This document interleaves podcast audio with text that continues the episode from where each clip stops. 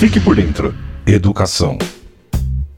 Os alunos da rede estadual de ensino podem conferir o resultado da primeira etapa de matrícula para o ano letivo de 2024. O resultado para os mais de 3 milhões de estudantes está disponível online no portal da Secretaria Escolar Digital e diretamente nas unidades de ensino.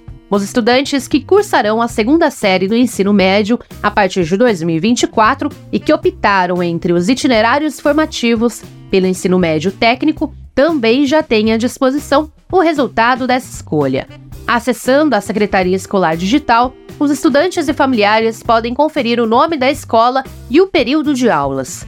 Os alunos que não têm acesso à Secretaria Escolar Digital podem se dirigir à unidade de ensino mais próxima de sua residência para consultar o resultado da pré-matrícula, como explica a Cristiane Araújo, da equipe do Centro de Matrículas da Secretaria da Educação. Se você é estudante ou conhece alguém que está fora da rede estadual de ensino, a inscrição pode ser feita em qualquer unidade escolar. Essa etapa está aberta desde o dia 12 de dezembro e todos os alunos têm vaga garantida na rede estadual de ensino. Para efetuar a matrícula, o responsável legal ou maior de 18 anos pode realizar a inscrição presencialmente em qualquer escola estadual ou no balcão de atendimento do Poupa Tempo, apresentando RG, histórico escolar e comprovante de residência.